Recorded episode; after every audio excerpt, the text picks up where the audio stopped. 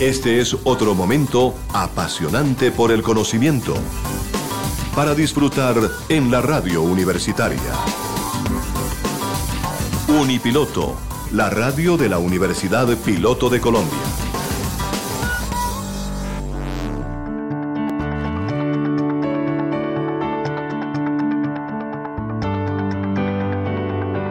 En Unipiloto Radio presentamos El mundo del trabajo Bienvenidos a la información, las reflexiones, el análisis, las posibilidades del ser humano y las tendencias actuales en un mundo donde la capacidad, formación y experiencia de las personas son vitales para sobrevivir en el mundo laboral. El mundo del trabajo. Un programa realizado en Unipiloto Radio bajo la dirección del abogado con maestría en bioética, Gabriel Ignacio Gómez Marín. Coordina Estefanía Gómez Castaño, estudiante de sexto semestre de negocios internacionales en la Universidad Piloto. Participación institucional de Tito Martínez Ortiz, voz oficial de Unipiloto Radio. Con ustedes, nuestro equipo de trabajo.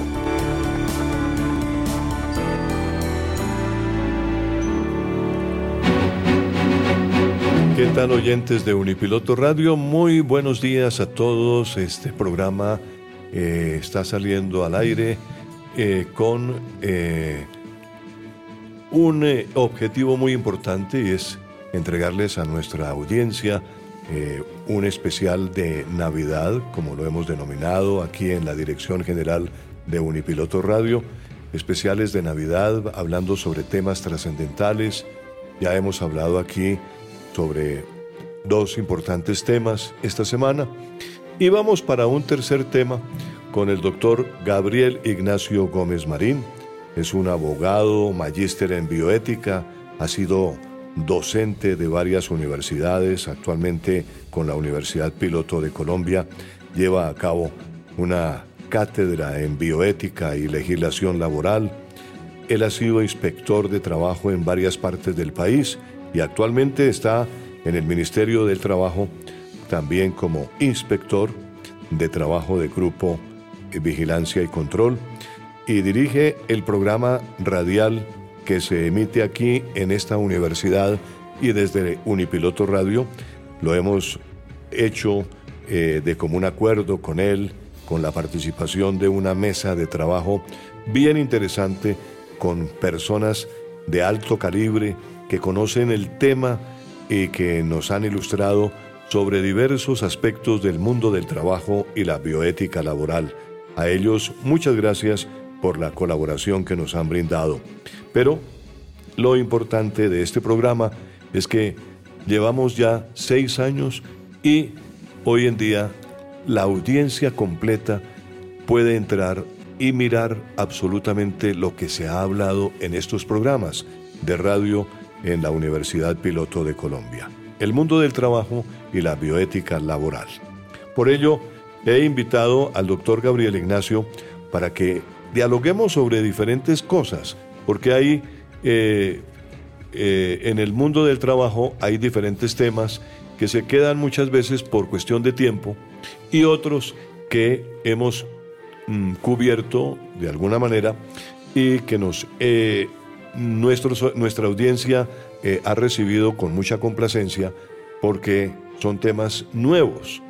Como por ejemplo este año pudimos traer temas nuevos, la reducción de la, de la jornada laboral, eh, que ya está practicándose en varias empresas, que se ha hablado sobre la posibilidad de tener una jornada laboral más eh, humanizada. Y entonces se ha hablado de la posibilidad de reducir la jornada laboral y hay varias empresas y aquí tuvimos a un gerente, a un, presidente de compañía que nos habló precisamente de eso. Y así por el estilo, hablamos de cosas bien interesantes, trayendo gente que está haciendo cosas en el mundo del trabajo que vale la pena replicarlas y que para ilustración de los ejecutivos, de los presidentes de compañía, pues este programa está a disposición de ellos y también hemos traído gente del mundo social, el presidente de Colpensiones y cosas de esas, pues hemos hablado de muchos temas interesantes. Gabriel, muy buenos días, bienvenido a este espacio que normalmente lo eh, hacemos con noticias de Bogotá, de, de Cali, de Medellín y noticias del orden internacional, pero la dirección del programa eh, decidió que esta semana hablamos de temas trascendentales. El mundo del trabajo es un tema trascendental. El país entero está pendiente hoy en día de cuál va a ser la jornada laboral del año entrante.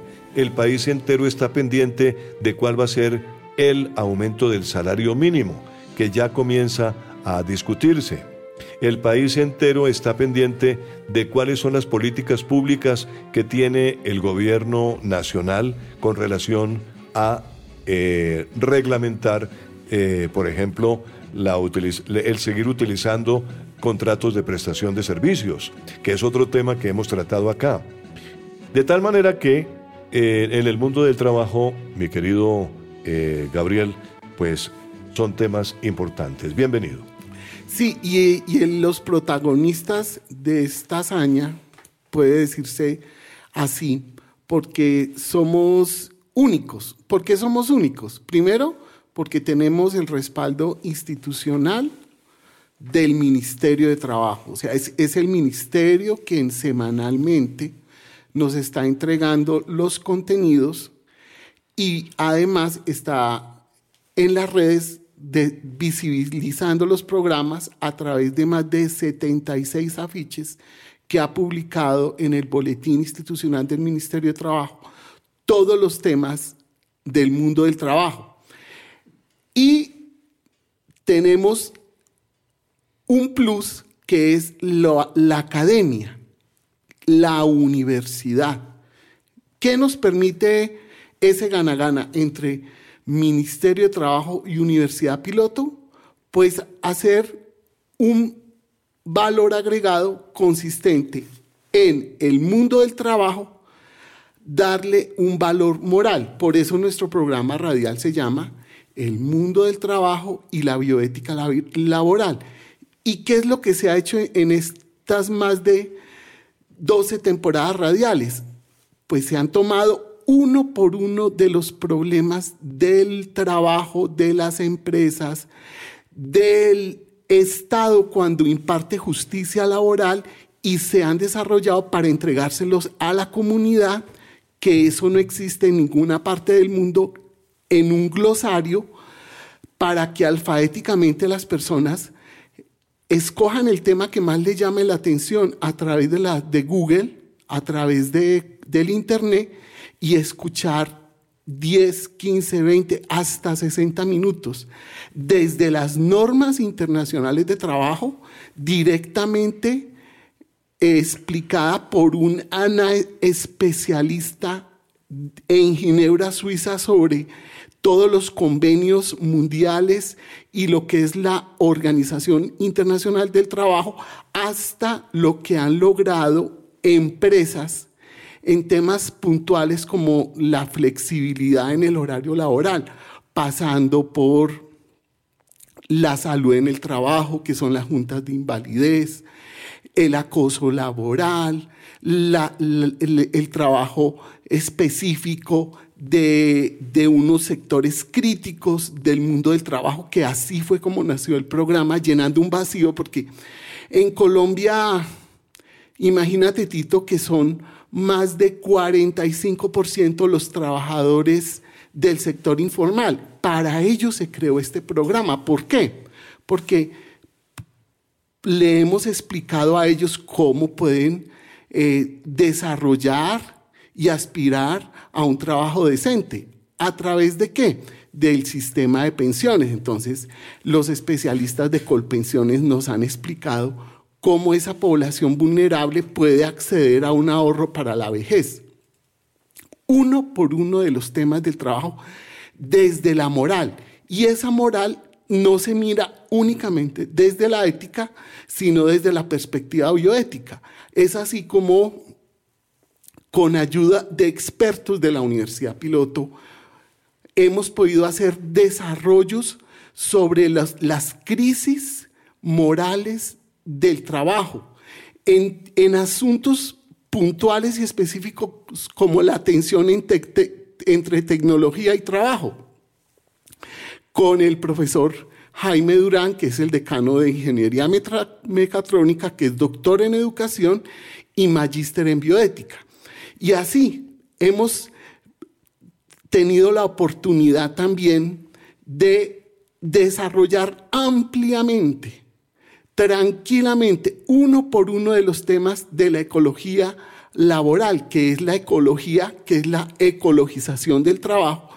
Y hemos tenido durante cinco años a un experto con una sección en el programa sobre ambiente. Entonces Julián Serna nos hizo más de 40 secciones explicando los temas ecológicos relacionándolos con el trabajo. En este momento contamos con un experto en empleo que es Jesús Castañeda y él nos está llevando de la mano a todo lo que pasa en el mundo del empleo. Entonces, ¿qué pasa a las personas cuando terminan su ciclo laboral, como es el ocio? ¿O qué pasa con los muchachos que entran entran al mundo del trabajo recién salidos de la universidad, se llama la transición, del mundo del trabajo, del mundo de la academia al mundo del trabajo. Esto es un gana-gana, ¿por qué? Porque el Ministerio de Trabajo necesita implantar para descongestionar el despacho una cultura de legalidad. ¿Qué es descongestionar el despacho? Hombre, si cualquier ciudadano conoce el mínimo a que tiene derecho y también el mínimo de sus deberes, pues no, no, va, no va a ser necesario ir a poner una demanda judicial laboral o no va, no va a ser necesario poner una querella laboral porque el trabajador sabe cómo empezar a reclamar sus derechos estar consciente de ellos y también conocer sus deberes. También si estos programas le llegan a un empresario, él va a darse cuenta todo, todos los temas tan ricos del mundo del trabajo y cómo puede mejorar el talento humano en su empresa desde el punto de los riesgos laborales, salud ocupacional, bienestar laboral. Y, y, ha sido muy, muy hermoso porque Tito ha tenido la oportunidad eh, en este programa de entrevistar a más de 30 inspectores de trabajo especialistas en temas específicos del trabajo. Entonces, aquí tuvimos a la, e, este año, por ejemplo, tuvimos a la coordinadora del grupo de inspección, vigilancia y policía del trabajo. Tuvimos también de la territorial Bogotá. Tuvimos también a la coordinadora del grupo de resolución de conflictos y conciliaciones. ¿Qué temas trataron ellos? Pues los que día a día reclaman los ciudadanos y necesitan conocerlo. Además, hay algo que Tito ha hecho mucho énfasis, que esta es la nueva radio, la, radio de, la nueva era, que son las redes, y, la magia pues permite que cualquier persona en el mundo pueda escuchar todas las temporadas radiales o también los segmentos especializados a través del glosario o también que las personas consulten lo que estamos creando, que son audiolibros. Es así como podemos llegar al mundo entero. Nos han, nos han reportado sintonía en Chile varias personas y nos han dicho, mire, por favor, ese tema que trataron en las historias laborales sobre la relación o las similaridades que hay entre el trabajo de las hormigas y el trabajo de los humanos, queremos que nos siga retroalimentando, queremos saber más. Entonces hemos creado en la, en la comunidad virtual como una red de conocimiento y de aprendizaje que tiene un fundamento metodológico que se llama multiplicación de saberes, utilización de roles eh, laborales, eh, utilización y aplicación de los mapas mentales, porque esto, esto, esto prácticamente ha sido la vida misma, tanto de Tito, porque él aquí ha sido un gran maestro de ceremonias, él ha sido un, gran eh, animador, ha sido guionista de los programas, le ha impuesto su sello, le ha impuesto con su voz una personalidad al programa radial El Mundo del Trabajo. Y con todos estos conferencistas especializados, desde las Naciones Unidas, que nos han hablado de la trata de personas, pasando por expertos en ética y bioética. Entonces tenemos filósofos. Hay una sección en nuestro programa que la hace el doctor Octavio Arcila, que es abogado, filósofo, magíster en educación, y lo que ha hecho es explicarle a la gente cómo es la relación entre vida y trabajo a través de su sección bioética laboral. Él, uno por uno de los temas morales y bioéticos, ha ido explicándole a la comunidad cómo es eso de darle valor moral al trabajo, cómo es eso de que se escucha tan sencillo, pero es tan difícil que la gente lo interiorice, que no podemos nosotros vivir para trabajar, sino que tenemos que trabajar para vivir. Eso tan sencillo, eso es un problema moral inmenso que en este momento está agudizado por la tecnociencia, por la tecnología, y uno a uno de los problemas. Por ejemplo, ¿cuál es la crisis con los domiciliarios por Internet. ¿Cuál es la crisis que le llaman ahora la uberización del trabajo? ¿Por qué la digitalización ha creado un ejército de trabajadores precarios? Todo eso se lo estamos explicando a la gente con segmentos semanales de 10 minutos.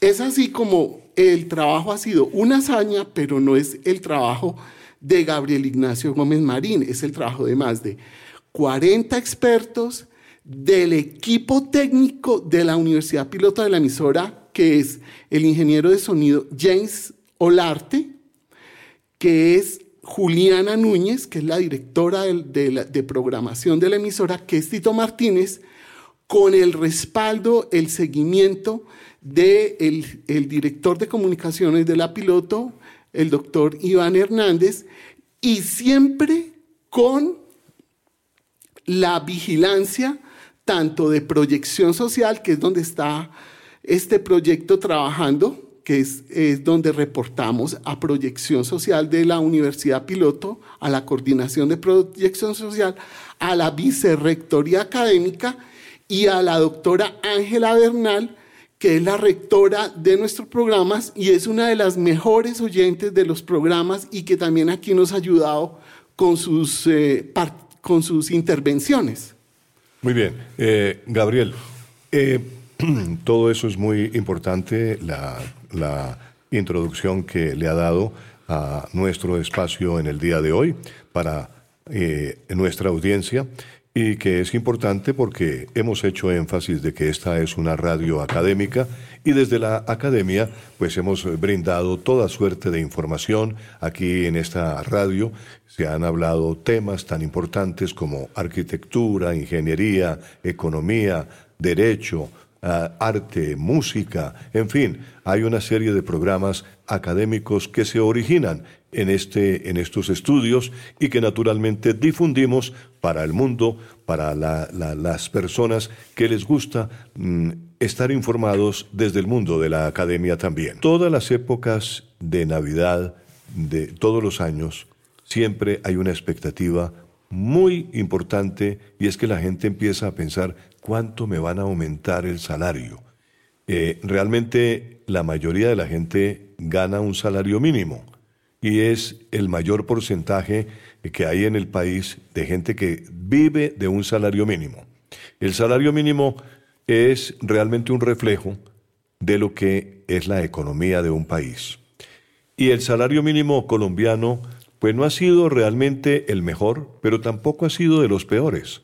Entonces, eh, digamos que con el nuevo gobierno se está ya hablando de un aumento del salario mínimo que comienza a discutirse siempre en esa mesa tripartita donde asiste el gobierno, eh, representantes de los sindicatos y representantes de la industria y de, los empresarios y también de los grupos eh, económicos que están agremiados, como también los pensionados. Están allí en esa mesa para discutir y llegar a un acuerdo, ojalá, de un buen salario mínimo para los colombianos el año entrante. ¿Cómo estamos viendo desde el Ministerio de Trabajo? ¿Cómo estamos viendo desde el Gobierno Nacional? ¿Cómo estamos viendo desde la óptica académica, que es en este caso el nuestro, eh, el salario mínimo para el año que viene? Sí, mira, la, institucionalidad laboral del Estado, eh, eh, ella no surgió, digámoslo así, por un capricho o, surge por, por simplemente un, un, golpe de opinión o algo así, no, eso tiene su nacimiento, la institucionalidad laboral, con todos los conflictos sociales tanto a nivel global como a nivel local en Colombia. Entonces, la oficina de trabajo existe porque se reconoce que hay un conflicto. ¿Por qué hay un conflicto? Porque los trabajadores piensan y hacen con el deseo y los empresarios también piensan y hacen con el deseo. Entonces, ¿qué, qué es la aspiración de los trabajadores? Pues que siempre su salario mínimo se incremente y tenga capacidad adquisitiva y les dé calidad de vida. Y el empresario, ¿cómo piensa con su deseo? Pues que la empresa para que pueda ser sostenible, pues no puede subir mucho los valores de esos pagos salariales porque ellos necesitan tener un equilibrio y, generar ganancias. Entonces, como ese, ese conflicto existe, se institucionalizó y se crea lo que Tito acabó de explicarnos, que son las mesas de concertación, que es a final de año que se hace un consejo y está el ministro de Hacienda y está el ministro de Trabajo. Pero entonces, mira, ahí lo que tenemos que es eh, llamar y tenemos que eh, empezar a, a, realizar es una reflexión muy serena que la puede dar nada más y nada menos que la academia. Y aquí está la Universidad Piloto con estos programas que los hacemos sin apasionamientos. Nuestro programa radial jamás toma, toma toca temas de sexo, de religión ni de política. No, nosotros somos académicos. Y desde la academia lo que se sabe es que es necesario que lleguemos a una concertación, que lleguemos eh, a un diálogo social, que lleguemos a una cultura de la legalidad. Pero en la academia se logran detectar cuáles son los, los principales, eh, digamos así, eh, contravías que tiene eh, este tema del salario mínimo. Primero que todo, que más del 45% de los colombianos no tienen salario mínimo. Es la informalidad. Este programa se creó para esa población, para los vigilantes que están en la cuadra, para los trabajadores de construcción que lo llaman simplemente haga esta obra y usted se va, para, para los, los conductores de, de, de, taxi, los conductores de vehículos, que ellos también trabajan es por lo que se hace. Toda esa población de la informalidad, pues no, no, lo, no, no lo cobija el tema del salario mínimo. Entonces mira que a nosotros nos preocupa mucho es la brecha entre lo que queremos hacer, que es la cultura de legalidad, que es un crear crear un salario mínimo y lo que está pasando en el mundo del trabajo. Claro. Todos estos, por ejemplo, eh, trabajadores digitales, ellos ni, ni, ni, siquiera tienen acceso formal a, a, todo un sistema jurídico del trabajo. Entonces, eh, eh, nuestra preocupación ha sido el sector informal. Hemos hecho seis, ocho programas con Tito sobre el, el trabajo sexual sobre los fallos de la Corte Constitucional, donde dice, señores Ministerio de Trabajo, señores derechos humanos, ¿qué están haciendo ustedes por estas mujeres que son trabajadoras sexuales, que, están en, en, una, en una época crítica, por ejemplo, los fallos sobre mujeres embarazadas, trabajadoras sexuales, donde le ordena la Corte Constitucional al Estado, mire, formalícelas. Entonces, mira que, que el tema de, del salario mínimo requiere que tenga una nueva mirada y aquí en la academia nosotros estamos llamando a eso Correcto. Que, eh, Gabriel, pero mire, hay una cosa importante y yo quiero eh, ahondar eh, y, llamar la atención sobre el tema de la productividad. Se ha hablado que es el, tal vez uno de los ejes importantes que se tiene en cuenta para fijar un salario mínimo. La productividad pondría más presión a la puja por el mínimo, se dijo en estos días en el, en, el tema de la economía a, través de la prensa que viene comentando justamente eh, estas reuniones. Y según eh, Juan Daniel Oviedo, que es uno de los expertos de, en materia de, cifras, en materia, eh, digamos, de, como exdirector del DANE, que fue, pues, hoy precisamente se habla que el marco de la reunión de una subcomisión de productividad eh, el dato preliminar del indicador y las perspectivas que tienen los expertos es que sea similar a lo del año anterior, es decir, que haya por lo menos una respuesta similar a lo que se hizo el año anterior de aumentar el salario mínimo por encima del 10%. Sin embargo, hay que tener en cuenta, Gabriel, que desde el punto de vista de la inflación, estamos cabalgando los colombianos con una inflación del 12,3% ya y un estimativo de crecimiento de la productividad que es del 1,2%. De tal manera que hoy tenemos esas cifras y naturalmente eh, sobre la mesa de trabajo se va a poner de la, de la, de la, de la mesa del salarial y de discusión del salario mínimo, pues se van a poner esas cifras y son cifras que se van a tener en cuenta.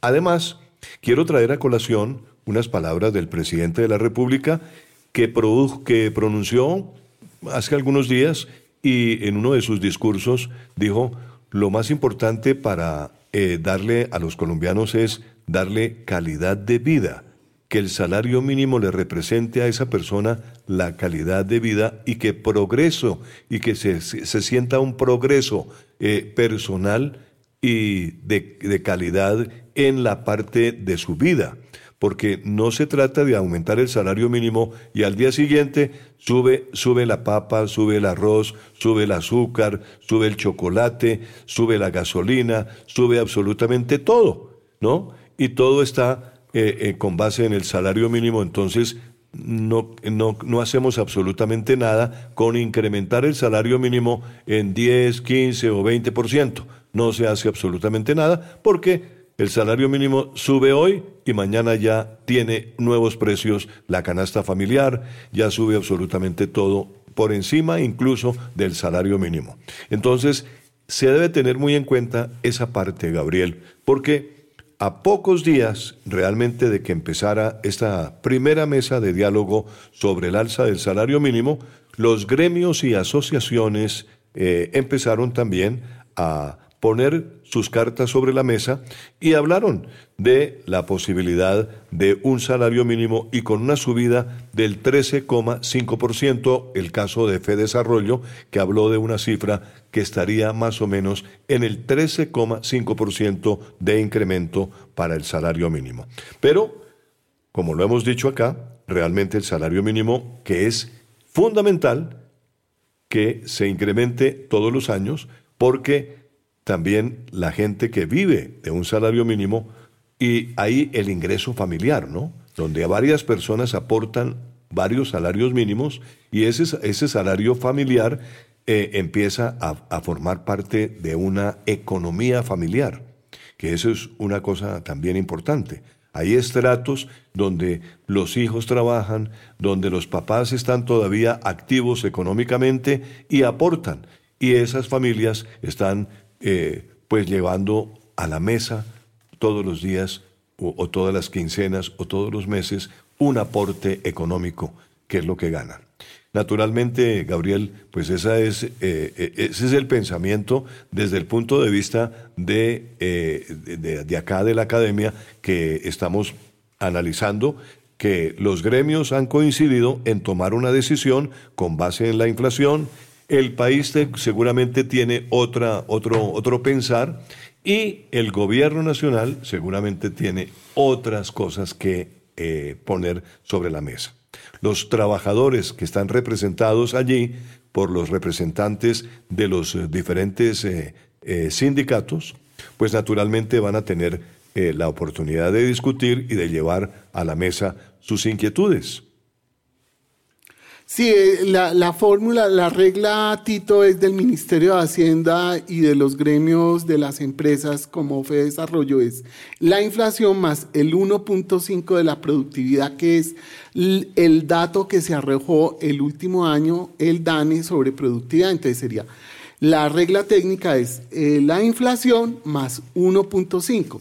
Pero los, los sindicatos, las organizaciones sindicales, ellos están pidiendo es 20%. Es ahí donde se llega, para eso es la mesa de concertación, donde se llega a un, a un arreglo. Porque, como, como dice el refrán popular, ni mucho que queme el santo, ni tampoco, que, no lo alumbre. Que no lo alumbre, porque resulta que una empresa para ser sostenible y tener ganancias y producir más empleo, pues obviamente no, no puede esos estándares tan elevados del salario.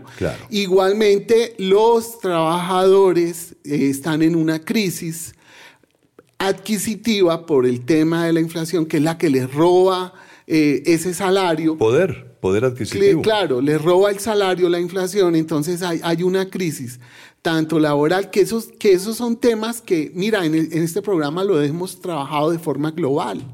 Nosotros hemos analizado la economía globalmente, hemos analizado desde la perspectiva bioética que es integradora cómo es el tema de la desigualdad. Ese es, como uno de los puntos de la justicia social y nos preocupa mucho sectores específicos y los hemos tratado uno por uno. Por ejemplo, las mujeres, los niños, todos esos especiales que hemos hecho nos hacen un llamado a que, eh, hay, que hay que luchar, hay que crear movimiento social, hay que crear una cultura donde los niños, los menores de edad de 14 años, no trabajen, abolir el trabajo, abolirla, pero para eso necesita abolir la pobreza. ¿Y cómo se, cómo se logra abolir la pobreza? Pues hombre, que haya un, un, Estado que regule la redistribución de la riqueza. Lo mismo las mujeres, todas las mujeres están en una situación de desigualdad, lo hemos analizado aquí mucho. Ellas, ¿qué hacen? La economía del cuidado, que es, es estamos en una sociedad, un rol machista, donde es la mujer la que tiene que encargarse el cuidado de los hijos o ser cuidadores de los de sus padres o de los adultos mayores y fuera de eso cumplir con sus labores eh, cotidianas del trabajo. E, eso, eso genera en las mujeres lo que se llama el techo de cristal, que por eso hay una desigualdad en el acceso a la movilidad laboral de los hombres con las mujeres, porque si una mujer está cuidando dos hijos, se dedica a cuidar a los hijos, fuera de, cumplir con sus ocho horas, entonces no son, no son, no son esas horas en la empresa o en su, en su oficina o, en, su comercio atendiéndolo, sino también son cuatro horas más cuidando a esos adolescentes, esos niños. Eso, esos temas hay que empezarlos a tratar y empezar a hacer una pedagogía por un trabajo decente, por un trabajo digno. Aquí hemos eh, tenido, por ejemplo, unos radionovelas especializadas para eh, prevenir el trabajo infantil doméstico o radionovelas también sobre los trabajadores rurales, que son los que en Colombia más están sufriendo los rigores de esos temas del, trabajo y de un trabajo digno. un trabajador rural, la mayoría se mueve en el sector informal los trabajadores rurales tienen un círculo de pobreza pasado por la ignorancia, claro. pasado por el, poco acceso a, por ejemplo, a sindicalizarse.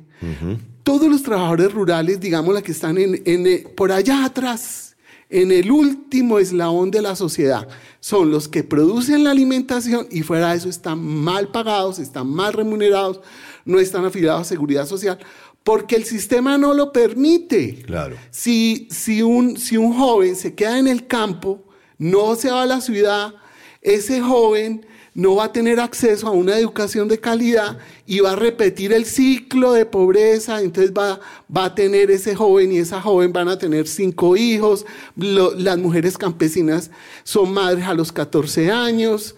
Entonces mira que, es, la realidad. El Estado colombiano con sus políticas públicas sociales, independientemente que sean de izquierda y derecha, siempre está tratando de aliviar esos, desequilibrios que no son por un asunto, ni, ni son por un asunto solo cultural o solo jurídico o solo económico, sino es un sistema de entrampamiento de pobreza que para romperlo, pues se necesita leyes, se necesita conciencia de la gente y para eso es este programa radial es que cuando la gente conoce y es consciente de sus derechos, para eso hacemos esta pedagogía ciudadana del conocimiento de sus derechos del mundo del trabajo, es cuando ellos empiezan a romper esas cadenas, la sensibilidad.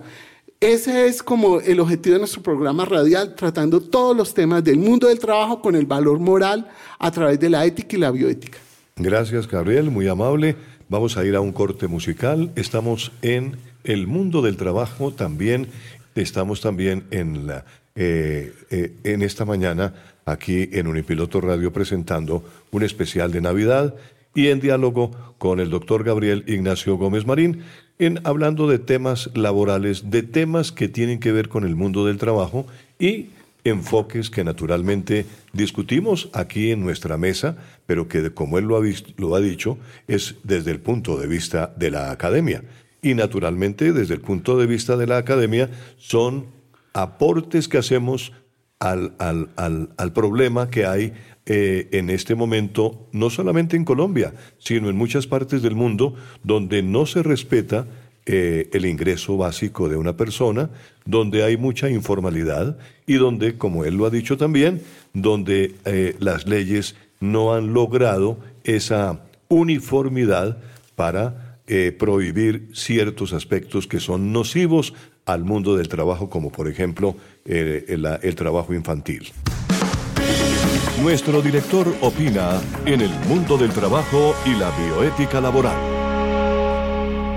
Hay algo importante, Gabriel, y es que el mundo del trabajo ha cambiado y viene cambiando paulatinamente, y yo diría que no tan paulatinamente, sí ha venido aceleradamente en ciertos aspectos estamos viviendo todavía los rezagos de una pandemia que comenzó muy fuerte y que mandó a la casa a mucha, a todas las personas y esa pandemia nos hizo evolucionar y acostumbrarnos a trabajar eh, tecnológicamente desde un sitio, con el computador, con el celular. Eh, eh, hicimos todo lo posible por estar presentes en nuestro sitio de trabajo que acostumbrábamos a llegar presencialmente, pero la pandemia cambió totalmente el estilo de trabajo. Y, naturalmente, eh, todo lo que se ha vivido de la, del mundo, eh, eh, el cambio climático, la guerra de, de Ucrania-Rusia, la parte alimenticia, ha cambiado en el mundo y todo esto eh, viene cambiando también el mundo del trabajo, ¿no le parece? Sí, y, precisamente esa dimensión bioética, porque definición de bioética es la forma correcta de comportarnos frente a la vida, nos da las pautas para ese futuro del trabajo. ¿Basado en qué? En los principios bioéticos. Primero, principio bioético de la precaución. ¿Cómo se analiza? Lo que estamos viviendo cómo afecta globalmente y analizando sistemáticamente el cambio climático con el trabajo.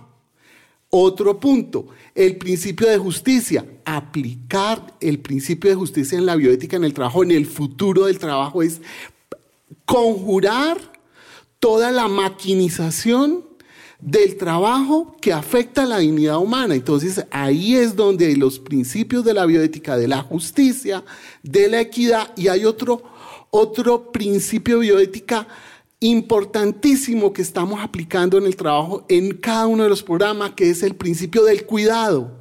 Ese cuidado, cómo es el futuro en el trabajo para cuidar la vida.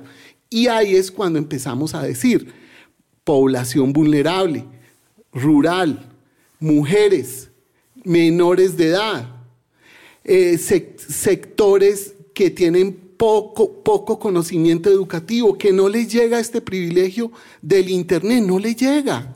Desgraciadamente en Colombia nosotros tenemos una emisora virtual, una radio por Internet, pero esto no le llega a un segmento de la población que es la más vulnerable, que es la más necesitada de conocer sus derechos. Entonces, mira que nosotros dándole valores morales al trabajo a través de la ética y la bioética, lo que queremos es arribar y llegar a una nueva mirada en el mundo del trabajo donde lo importante es la dignidad humana, la vida, el trabajo decente, la cultura de la legalidad, que las, las normas ya están ahí. Si aplicáramos las normas tal como están en los códigos, no habría toda esta crisis social. Y esa crisis social es producto de la ignorancia del pueblo. También, Gabriel, hay que decir que eh, una de las formas de salir de toda la parte de pobreza eh, extrema en que vivimos es tratar de llevar la educación de la forma más eh, expedita posible. Y bueno, algunos gobiernos están haciendo, digamos, esfuerzos muy importantes de llevar gente a la universidad en los estratos vulnerables, en, población vulnerable, en, personas que no tienen, que no han tenido o que no tienen todavía los ingresos necesarios para llegar incluso a la universidad, pues se ha visto realmente que eh, esos gobiernos están haciendo un esfuerzo muy importante de dedicar parte del presupuesto eh, eh, de funcionamiento de los impuestos que se pagan, en parte esos, esos impuestos deben ir a subsidiar a estas clases menos favorecidas, que de alguna manera reciban una educación con miras a proyectarlos a un mundo mejor, que encuentren un mundo del trabajo que los, les pueda dar un salario y una posibilidad de progreso, de poder perfectamente atender todas sus necesidades básicas, de estar realmente saliendo de una etapa de aguantar hambre a una etapa de soluciones básicas que es lo importante en el ser humano, poder, mm, poder eh, responder por sus necesidades básicas, pero para ello necesitamos que, como Gabriel lo ha dicho hoy aquí en esta radio revista, es que eh, se acabe la pobreza, se terminen ciertos, eh, ciertas limitaciones y se pueda realmente proyectar a una sociedad mucho mejor. Pero uno ve, por ejemplo, Gabriel, que países del primer mundo también tienen problemas, también tienen dificultades, también tienen eh, Producto Interno Bruto bajito y Producto Interno Bruto que no responde con las necesidades. Estados Unidos ha tenido dificultades con inflación alta que nunca se había visto. Pero también el caso de la guerra de Ucrania-Rusia ha repercutido en el mundo del trabajo porque eso también ha creado dificultades para proyectar un mundo del trabajo mejor.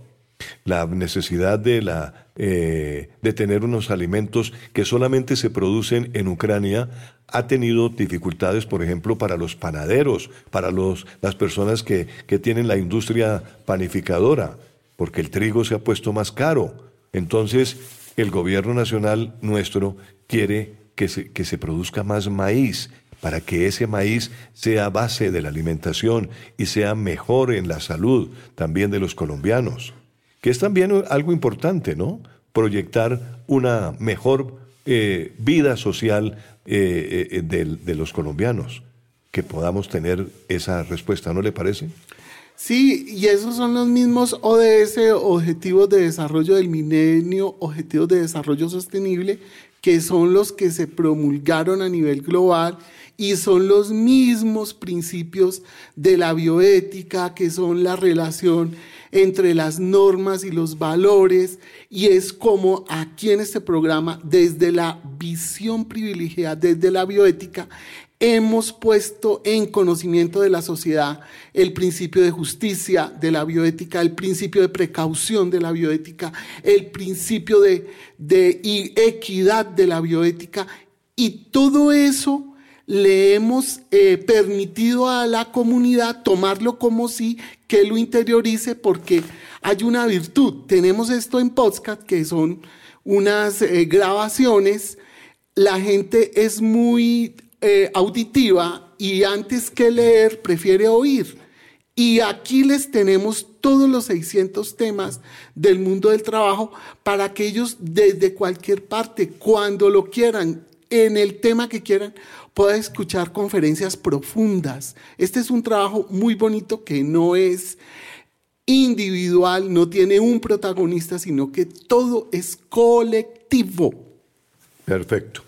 Pues hemos tenido el placer de contar hoy con el doctor Gabriel Ignacio Gómez Marín, abogado, magíster en bioética, docente aquí de la Universidad Piloto de Colombia en materias como la bioética y la legislación laboral, inspector del trabajo y director del programa radial El Mundo del Trabajo y la Bioética Laboral. A él, muchas gracias por estar en esta mañana con nosotros en eh, este programa que se llama la Radio Revista de la Mañana. Es un especial de Navidad y continuaremos con ustedes escuchando eh, otros temas a continuación. En Unipiloto Radio hemos presentado El mundo del trabajo y la bioética laboral. La información, las reflexiones el análisis, las posibilidades del ser humano y las tendencias actuales en un mundo donde la capacidad, formación y experiencia de las personas son vitales para sobrevivir en el mundo laboral. El Mundo del Trabajo, un programa realizado en Unipiloto Radio, bajo la dirección del abogado con maestría en bioética, Gabriel Ignacio Gómez Marín. Coordina Estefanía Gómez Castaño, estudiante de negocios internacionales en la Universidad Piloto. Conduce Tito Martínez, voz oficial de Unipiloto Radio Online. No te pierdas nuestro próximo programa, jueves de 12 a 1 del mediodía, solo por Unipiloto Radio Online.